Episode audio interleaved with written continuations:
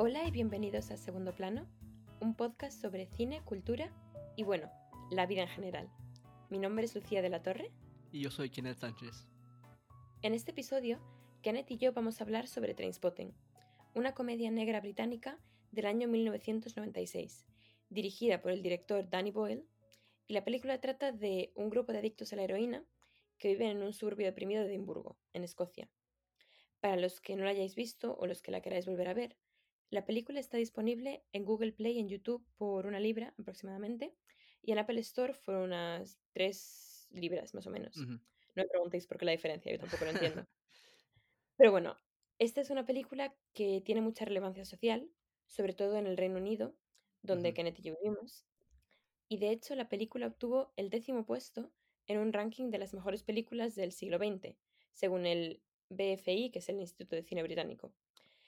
Fue votada como décima mejor película de la historia, según un grupo de 150 actores, directores, guionistas, críticos y escritores para la revista Time Out, y también ha sido votada como la mejor película escocesa de todos los tiempos en una encuesta. Y antes de revelar más sobre la película, queríamos hablar brevemente del próximo episodio, que por ser el décimo del podcast, será un poco distinto a los demás para celebrar. Sí, eh, yo y Lucía decidimos hacer algo diferente. Para el décimo episodio vamos a hacer un ranking un top 10 de las mejores películas que se estrenaron el año pasado, el 2019. Eh, Parasite, eh, Portrait of a Lady on Fire, este, Uncut Gems, Little Women. Vamos a hablar de todas esas películas, vamos a rankearlas del 1 al 10. Eh, Lucía tiene su lista, yo ya tengo mi lista. Estamos muy emocionados por ese episodio, así que el próximo, la próxima semana vamos a tener un episodio especial para todos ustedes. Y bueno, antes de ir con Trainspotting, un saludo para mi hermano y para mi mamá, que cumple años esta semana. Eh, los quiero mucho. Y sin más preámbulos, vamos con Trainspotting. Choose life. Choose a job. Choose a career. Choose a family. Choose a big television. You're a quiet, sensitive type. A little bit crazy, a little bit bad. Trainspotting es una película británica del año 1996 dirigida por Danny Boyle, al que también se le conoce por la película Slumdog Millionaire del 2018. Bueno, la película es una adaptación, la adaptó el guionista John Hodge a partir de una novela del mismo nombre, del año 1993, escrita por el, por el escritor escocés Irving Welsh. Y Trainspotting sigue la vida de unos veinteañeros escoceses adictos a la heroína, mientras intentan reinsertarse en la sociedad y rehacer sus vidas, pero vuelven a recaer en la adicción. Es una película muy icónica por su representación de la pobreza y desigualdad social en Edimburgo, y sobre todo de cómo esta situación afecta a los jóvenes. La película, cuando se estrenó, fue nominada a dos premios por la Academia Británica, dos BAFTAs que les llaman. Fue nominada a Mejor Película Británica y Mejor Guión Adaptado, y ganó solo el BAFTA Mejor Guión. También ese año fue nominada al Oscar para Mejor Guión Adaptado, pero desafortunadamente no ganó. Y bueno, aparte de las nominaciones y los premios, lo que es muy interesante de esta película es lo taquillera que fue porque el presupuesto era bastante bajo. Fueron un millón y medio de libras, más o menos. Pero la recaudación en taquilla fue de 12 millones de libras en el Reino Unido y unos 75 millones de dólares en el resto del mundo, y lo cual la convierte en la película que más recaudó en el 1996, pero también en una de las películas británicas más taquilleras de la historia. Y bueno, quería preguntarte que mm, esta es una película, como ya he dicho, con mucha significancia social, y también una película bastante impactante. Y sé que la habías visto hace años, pero quería preguntarte qué, qué te ha parecido viéndola otra vez. Eh, he quedado este, impactado, me, había olvidado de, de, todo lo que pasaba. Eh, la recordaba un poco menos este, exhilarante, un poco menos este, como que genera, genera ansiedad. eh, mi mente era, eh, no sé, era como un Requiem for a Dream, pero un poquito más, un poquito más leve, ¿no? Pero este, me he dado con una película súper, súper, súper este, transparente, eh, por ponerlo de alguna manera, este, súper este, con lo que quiere hacer, con lo que quiere contar, con lo que te muestra. Es súper honesta, te muestra a las personas como son, eh, honestamente, y, y, a diferencia de esta película que mencioné, Requiem for a Dream, no te quiere dar una moraleja, solamente te quiere, te los quiere mostrar ahí eh, crudos, como están crudos, en, en, carne, en carne propia, y es, es este es incómodo a veces, es este un poco repugnante a veces cuando hay un poco de sobre todo cuando mete la cabeza al inodoro, eh, pero no puede dejar de verlo. Es este, es una obra este, curiosa y es, espectacular, pero definitivamente singular. ¿Qué te, ¿Qué te dejó la segunda vez que la viste, Lucía?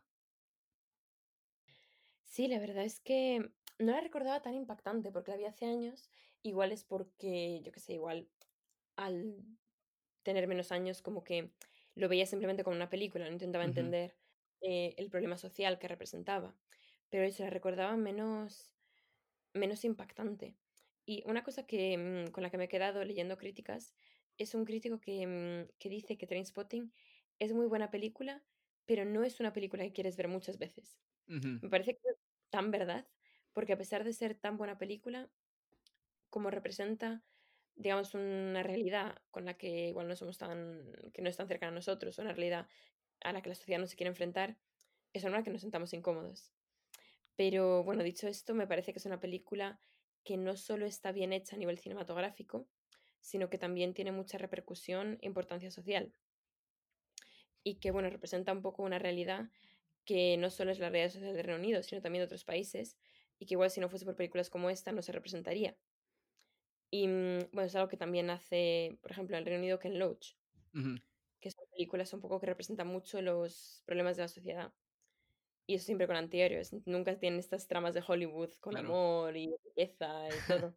Y, Creo que es mm, y este bueno, ¿Mm? Cuéntame, cuéntame, ¿no? No, y que también eso, que está bien que representa no solo los mecanismos de la adicción, sino un poco las estructuras sociales que llevan a ella. Y aunque se centre en la vida de los protagonistas, también como que nos deja ver un poco su vida, sus padres, las oportunidades que han podido tener, los trabajos a los que podrían haber aspirado, que yo creo que también em, es algo muy importante. Sí, no, definitivamente. Eh, los personajes son este. Odio repetirlo, pero son este. particulares. En el sentido de que. Eh, a veces este, hago el ejercicio de. Eh, ¿Te gustaría pasar tiempo con esta persona en la pantalla? Ah. Y sí, es, es, un ejercicio medio estúpido, verdad, pero para ver si es que te genera algún un cierto nivel de empatía o un cierto nivel de no sé si puedes simpatizar por el personaje. Y en ningún momento la película simpatiza por nadie. Empiezas por Sput, algunos momentos. Y son, personajes este, que en algún momento también es como que, como que cuando Renton se quiere, quiere salir de las drogas, como que una parte de ti alienta por él. Eh, porque entiendes todo lo que está pasando. Y al mismo tiempo sabes que no es un héroe, que él no es el, el, el héroe de Hollywood, ¿no? Como dices tú. No es este no es el, el, el, chivo que se va a recuperar y que va, vas a hacer todo bien. Claro, sí, es lo que dices tú. Yo creo que el motivo por el que la película es tan impactante, un poco como que descoloca, o igual el motivo por el que la gente no dice, oh, es una película que está muy bien, pero no la vería muchas veces. Es por eso, porque quieres que no los actores, aunque sean más guapos, más feos, o que sea, como que siempre les estilizan un poco para la cámara. E incluso mm, los ambientes. Digamos que un poco eso, la, la repugnancia que te dan los actores, me suena fatal decirlo, de Trainspotting, incluso donde viven, les ves sus habitaciones, el piso, las jeringuillas, es muy distinta de la que te puede dar una película como Joker, por ejemplo.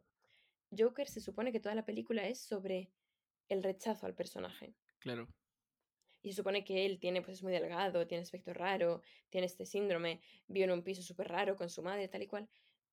Pero como parece más, como está más estilizado para Hollywood, te hace ver que es una película y no te importa verlo. Hasta sientes, no te importaría estar en ese piso, no sientes simpatía, pero con Trainspotting es lo contrario.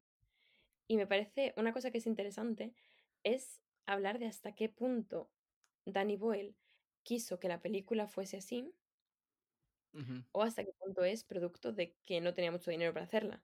Claro. Porque leyendo más sobre la historia y tal, parece ser que la película se hizo en unas siete semanas o así. Sí, no, es cierto. Y se grabó sobre todo en una fábrica abandonada en Escocia. Entonces muchas escenas están grabadas de una sola toma, no solo por motivos estilísticos, sino también porque no tenía más tiempo, sin trípode. Lo cual a ti seguro que no te gusta, porque sé que te encantan las escenas con trípode. Sí, me gustan más este, las cámaras este, fijas, pero creo que funciona bien para lo que es, ¿no? Este, la película. Siempre en, funciona a lo que quiere contar. Sí, Y también eso usa mucho el zoom, luego enfoques amplios, corto de una escena a otra. Y yo creo que eso es lo que hace como que el estilo de película te deja un poco sin respiración y crea como este mundo entre la, la realidad y la ficción, que es, como decías tú, bastante exhilarante. Sí, como el, muy hiperactivo. Claro, es este, esos momentos de, de realidad y ficción son los, este, creo que los puntos más altos de la película, en los cuales este, pasas de, eh, cuando están este, eh, consumiendo drogas, eh, pasas de los de la realidad este, tan palpable a, al mundo en el cual este, te puedes meter dentro de un inodoro, eh, en el cual, este, bueno, cuando está tratando de dejar las drogas puede ver al, al bebé en el cielo y ve a sus amigos y el cuarto se distorsiona. Y creo que son escenas que están muy bien logradas, este, a menos este, la forma en la cual están editadas para que parezca como que un, un, un solo flujo, que no es, no es, no es este lineal, pero es un flujo que, que te lleva eh, con Renton por esta, esta experiencia de tratar de, de limpiarse eh, de, la, de, las drogas. Entonces, este, me parece que ahí tienes, esas escenas son muy bien logradas y, y Danny Boyle entiende muy bien cómo eh, transmitir esta, estas experiencias. ¿no? Obviamente tiene el, el, material que es el libro, pero imaginarlo y plasmarlo en pantalla de la manera en la cual él lo hizo es, este, es, es verdaderamente fantástico. Esta escena en la cual está en su cuarto Renton este, es, es, fenomenal. Sí, sí, sí. Y de hecho, eh, claro, la película se inspiró en el libro, obviamente, aunque parece ser que hay, no, no he leído el libro, la verdad, uh -huh. pero parece ser que hay algunas diferencias, obviamente, como en todas las adaptaciones. Y bueno, también se ha comparado con películas como Pulp Fiction, La Naranja Mecánica, y mmm, tiene un poco este estilo de las películas indie de los 90. Claro. Pero lo que me pareció interesante también de Trainspotting, y lo que yo creo que hace que como transmita también lo que es la realidad de un heroinómano, es que parece ser que, ¿te acuerdas cuando juegan al fútbol? Es una de las primeras escenas. Sí, claro, en el fútbol 5. Sí, sí, llevan unas, o sea, el, las camisetas tal que llevan, sale el nombre de un equipo de fútbol. Y eso parece ser que es un equipo de fútbol, o sea, no es un equipo profesional, es un equipo de fútbol en Edimburgo creado para la reinserción de personas que, mmm, de drogadictos. Ah, wow. Parece ser que Danny Boyle trabajó mucho con esta gente y los, sus experiencias están reflejadas en la película. Entonces, digamos que no solo se inspiró en el libro, sino también las experiencias vividas, la vida real de muchas personas que fueron drogadictos y que gracias, bueno, a iniciativas sociales pudieron recuperarse. Y parece ser que muchas de las escenas de alucinaciones y todo eso están inspiradas en lo que les contaron esas personas. O sea, algo oh, wow. que les había pasado. ¿verdad? Sí, no, no, no, no, no sabía eso. Y Sí. creo que este, con el casting también este, hicieron este, una obra eh, fantástica, ¿no? Porque, bueno, yo conozco a Evo McGregor de, de Star Wars. Entonces, este, recuerdo que la primera vez que lo vi en, en Spotting, porque perdió este bastantes kilos este, para, el, para el rol de, de, de, este, de Rent. Sí. Y este, lo que me acuerdo es que lo vi y dije, Dios, este, ¿qué pasó con este, con, con Ewan? eh, ¿Está bien? y es este flaquito y está... Pero creo que los, los actores se, se transformaron eh, y se pusieron el personaje y capturaron eh, el, lo que quería contar y lo que, lo que cuenta el, el, el cuento, ¿no? El, la historia, el, el libro, perdón, eh, que habla sobre Trainspotting. Y es este... Y parece que entre ellos también hay una química muy interesante, ¿no? Porque tú sientes que estás, que estás con este con cinco amigos que tienen como que esa rara este, relación que hay, alguno puede tener con un amigo, ¿no? Como que no es una persona ideal, pero como ellos dicen, son amigos, entonces por eso siguen juntos.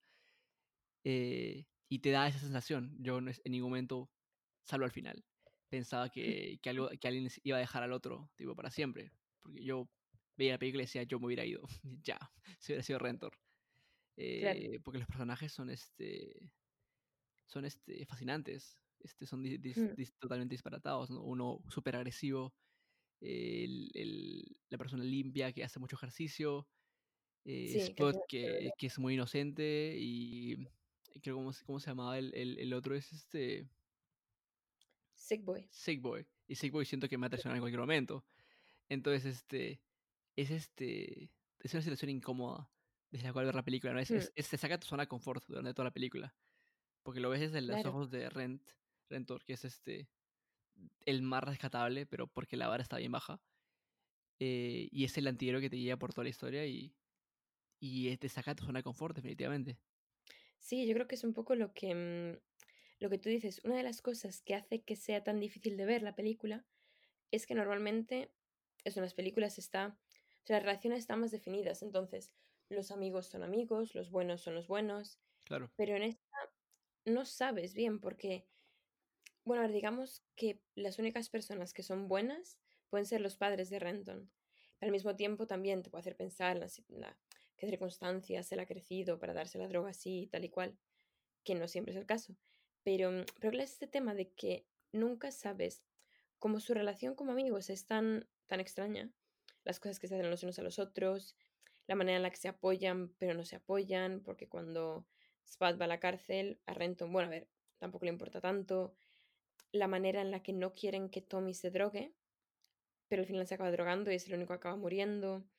O sea, es como que no te queda muy claro si son amigos, si se odian, si les dan igual unos a los unos a los otros.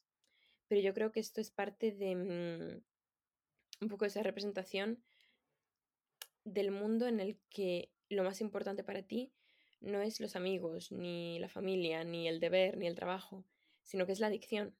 Claro. Y me parece, una cosa que me pareció interesante es que, bueno, a ver, la película en general fue muy aclamada por los críticos, incluso, bueno, Carlos Bollero, que es el crítico de cine del periódico español El País, la describió como la mejor película jamás hecha sobre el mundo de la droga. Mm. Y, mm, pero también tuvo muchas críticas porque, por la representación que hace del mundo de la droga. Y de hecho, muchos países, incluido el Reino Unido, pero sobre todo Estados Unidos y tal, em, fue muy controvertida por el tema de si promovía o romantizaba el consumo de. Justo también este, eso, eso estaba pensando eh, cuando decía lo que dije al principio, que, que no es como que te, te da una moraleja, ¿no? como te da Requiem for a Dream, que es esta otra película conocida sobre drogas. Eh, esta solamente te muestra a un grupo de personas eh, de forma bastante cruda eh, haciendo lo que hacen. Este, el, el único motivo de, que ellos tienen para vivir es, este, es para drogarse. menos eso le da el propósito a su vida al principio. Entonces, este, sí, creo que podrías, este, bueno, creo que podría ser el argumento de que romantiza, pero al mismo tiempo, este, es una película. y no creo que, que lo romantice personalmente, pero este, creo que puedo entender que alguien pueda pensar eso. Eh.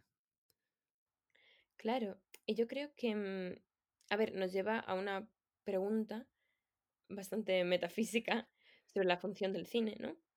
Que siempre mostrar lo bueno, siempre tiene que tener un significado moral.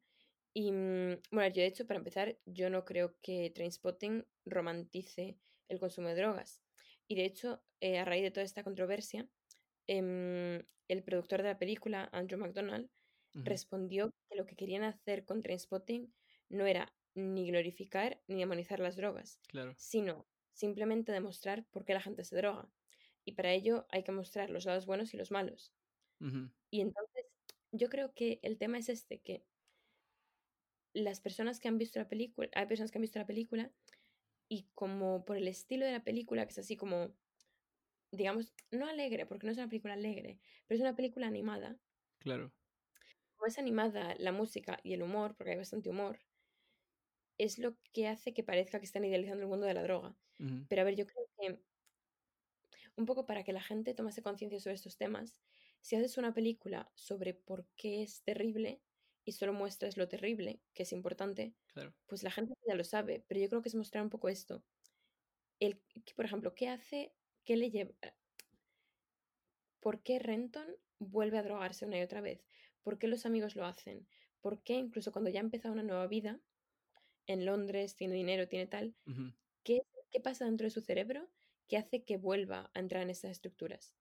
Y yo creo que si no mostrasen lo bueno y un poco este aspecto de mm, por qué voy a elegir la vida de comprarte un electrodomésticos y tal y cual, y los niños y las y el seguro dental, tienen que mostrarse también lo que puede llevar a otra gente a escoger lo otro, vivir el momento, no tener dinero, robar, tal y cual. Entonces yo no, o sea, me parece que censurarla por el tema de las drogas es que no se entendió la película.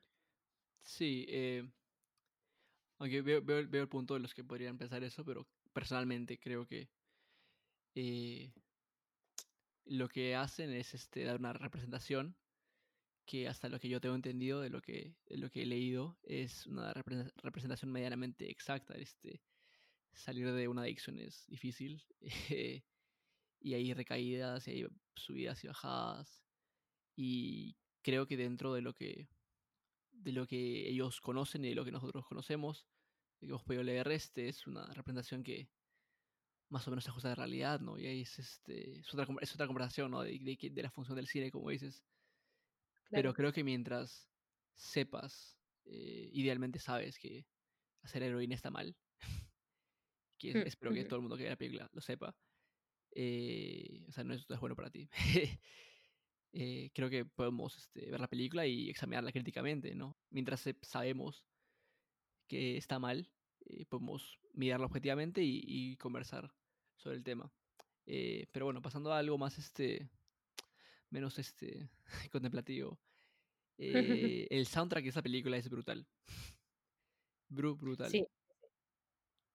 Y también tiene mucho. Mm, o sea, así como la película refleja un problema que, mm, que, era muy importante en Escocia en los años 90, que era el consumo de drogas, eh, sobre todo heroína, eso, la banda sonora también, digamos, que hace como su propio comentario de la escena cultural del momento.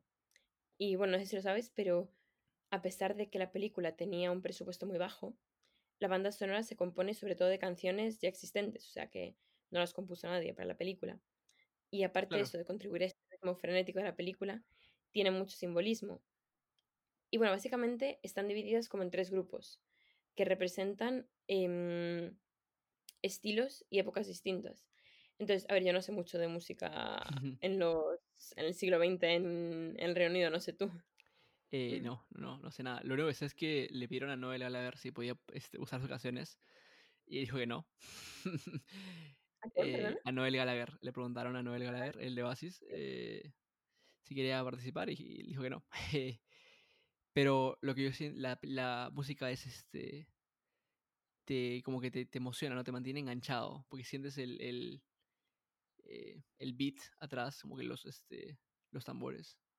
Y, y suena, suena y suena y suena y suena y te sientes como que enganchado, ¿no? Suena casi como un, como un palpitar a veces y, a veces solamente es este, está yendo a 100 por hora y, tú no es, y, y te llega con, con, con ello. Sí, sí, sí. Y eso, aparte de, sea, es un poco este, mm, que las canciones como que contribuyen mucho a crear esta, esta ambiente tan exhilarante de la película, sobre todo creo que es en la primera escena cuando están corriendo, escapando de la policía. Vamos, parece como que, mm, o sea, la adrenalina que te entra, no solo por la escena, sino por la música. Y eso, yo no sé mucho de, mm, o sea, sabía que la banda sonora era famosa y tal, y no sé mucho de música de, del Reino Unido y la historia, pero parece ser que dentro de la película la banda sonora está dividida como en tres grupos. Y eso, la primera parte de la película tiene sobre todo pop de los 70, con artistas como Lou Reed y hip hop, y la música como más hacia la parte del medio de la película es de la era llamada Britpop, claro. con grupos como Blur o Pulp. Y la tercera ya es música más dance. Y parece ser que con esto Boyle quería hacer como un homenaje al cambio en la cultura musical británica, que pasó del rock a la música más digital. Wow, chévere. No, no, no lo, no, no, lo tenía este como, como dato eso. Este, esta, esta película es este, hablando de, de, de Danny Boyle, que eligió el soundtrack, este, es definitivamente, o quizás este, la mejor de su carrera. Estamos hablando de un director este, que tiene este, 127 horas, tiene Slumdog Millionaire, este, King es el Millonario, eh, tiene Trainspotting 2 también, tiene la, la, muy buena Steve Jobs, eh, pero creo que esta es su obra, su, obra maestra, en, mi opinión.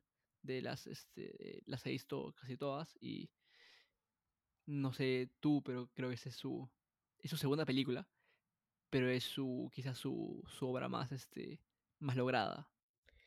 Sí, a ver, yo con, con directores así como un poco alternativos y mm, que empiezan con presupuestos bajos y tal y cual, yo estoy profundamente convencida de que las primeras películas que hacen suelen ser las mejores porque son las más auténticas. Y cuando haces una película con pocas pretensiones, yo creo que te centras más en la historia. Porque dices, ya que no voy a tener grandes actores, ni. Bueno, no tenía grandes actores, pero ya que no voy a tener pues actores típicos de Hollywood, no voy a tener mucho presupuesto, efectos especiales, tengo que centrarme en lo que pasa, en lo que sucede, en que las conversaciones sean muy significativas, en que eh, los lugares, en que la música. Y yo creo que, mm, eso es lo que hace que la película esté tan bien. Porque además, em, Danny Boyle, bueno, no es escocés él, pero digamos que es inglés, es británico. Entonces yo creo que las escenas de Spotting igual son más cercanas a él, a su realidad, que como puede ser Slumdog Millionaire. Entonces Slumdog Millionaire yo creo que aunque pues sí ganase muchos premios, fuese muy, muy importante en su momento, tal y cual, como que ya hace, o sea, em, hace que te, que te preguntes otras cosas, como por ejemplo, qué clase de representación hace sobre, mm, sobre la India. Y es algo interesante, ejemplo, nadie pondría en duda la representación que hace Danny Boyle sobre Edimburgo, porque él quieres que no, es una realidad con la que es familiar, pero sí qué representación hace de los em, de Bombay. Sí, no, no, no, no, lo, no lo había visto de esa manera personalmente, pero sí, creo que este, bueno, también tiene la suerte de, eh, nada más en esta ocasión tuvo este, el, fantástico guion de, bueno, el, el, libro de Trainspotting que pudo adaptarlo, ya lo había sido adaptado a una obra de teatro y bueno, tuvo este, no, no, no, quiero decir la suerte, pero este, tuvo este, el buen ojo. Sí, el buen ojo para, para poder verla, igual con Slandog Millionaire, que es basada en una novela y, y alguien más escribe el guion.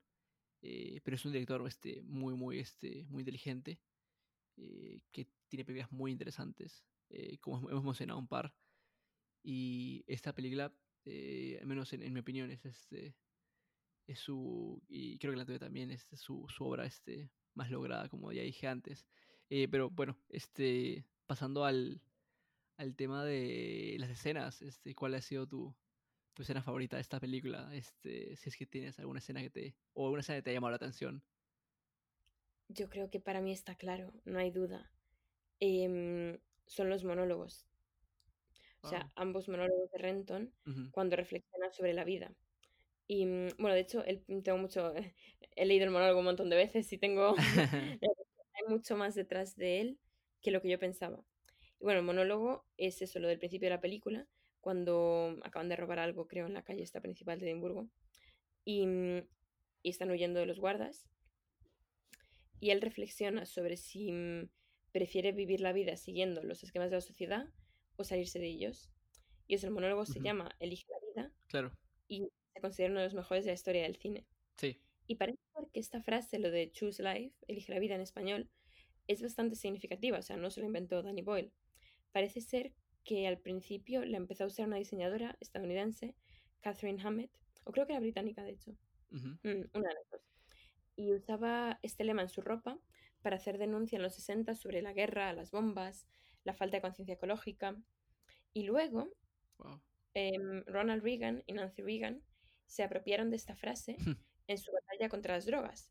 Pero no solo fueron ellos, sino que también fueron grupos antiabortistas y, otros grupos conservadores en, Estados Unidos. Y bueno, digamos que con este monólogo, Renton y sus amigos se burlan de esta frase, de las campañas que les incitan a ser gente de bien, porque en lo de con esto de elija la vida, la vida que ellos quieren es eso, el placer momentáneo. Y, mm, pero también, entonces es mi escena favorita, esa junto a la última escena en la que él le da la vuelta a este elige la vida. Y digo un poco reflexionando sobre su experiencia, sobre lo que hemos visto en Trainspotting, escoge la vida de la hipoteca, el televisor, el seguro dental, etc. Entonces, Trainspotting es obviamente una película sobre las drogas, pero también una película sobre el significado de la vida. Pero bueno, me acabo de meterte un rollo. ¿Qué opinas de esta escena favorita? No, me, me gustó. Este, definitivamente es, es, una historia de, es como, como ver este, la vida misma. Eh, mis escenas favoritas, mi escena favorita no fue tan eh, pensada como la tuya, eh, pero eh, como ya mencioné antes, mi escena favorita es la, escena en la cual Renton está en su cuarto, en la casa de sus padres y está, se está limpiando las drogas. Y es, creo que son 5 o 6 minutos de eh, una escena en la cual eh, está tan perfectamente editada que parece que es solamente una secuencia no lineal de Renton este, este, efectivamente alucinando. Y es este fantástico porque se puede ver como el cuarto se hace más grande y como Renton se esconde en las sábanas y lo aparece este, su amigo. Eh, y como ve el, al bebé este, flotando, este, no flotando, este, caminando por el, por el cielo. Ve a sus amigos que vienen al, cuarto, este, este, que su amigo le dice que tiene SIDA, eh, perdón, que tiene este VIH.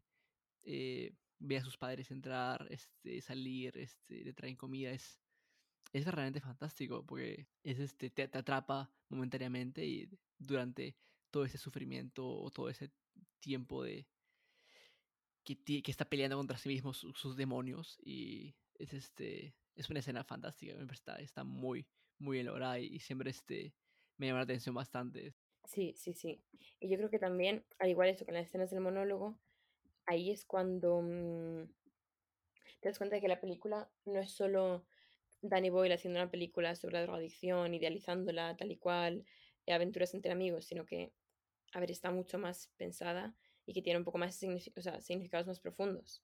Yo creo que la gente que la critica por eso, por idealizar las drogas, por, por la falta de contenido, porque tiene demasiado humor tal y cual, yo creo como que no son capaces de entender un poco que Danny Boyle usa el humor para revelar toda esta, digamos, la, desgracia de la vida de esta gente y un poco la situación social y la realidad que lleva a mucha gente de clase obrera en el Reino Unido y en otros países y otras clases y por todo el mundo al mundo de la droga y lo difícil que es salir. Así que sí, a ver, yo creo que han pasado más de 20 años.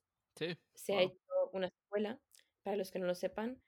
Em, hay una segunda parte, Trainspotting 2, que mm, es de el 2017.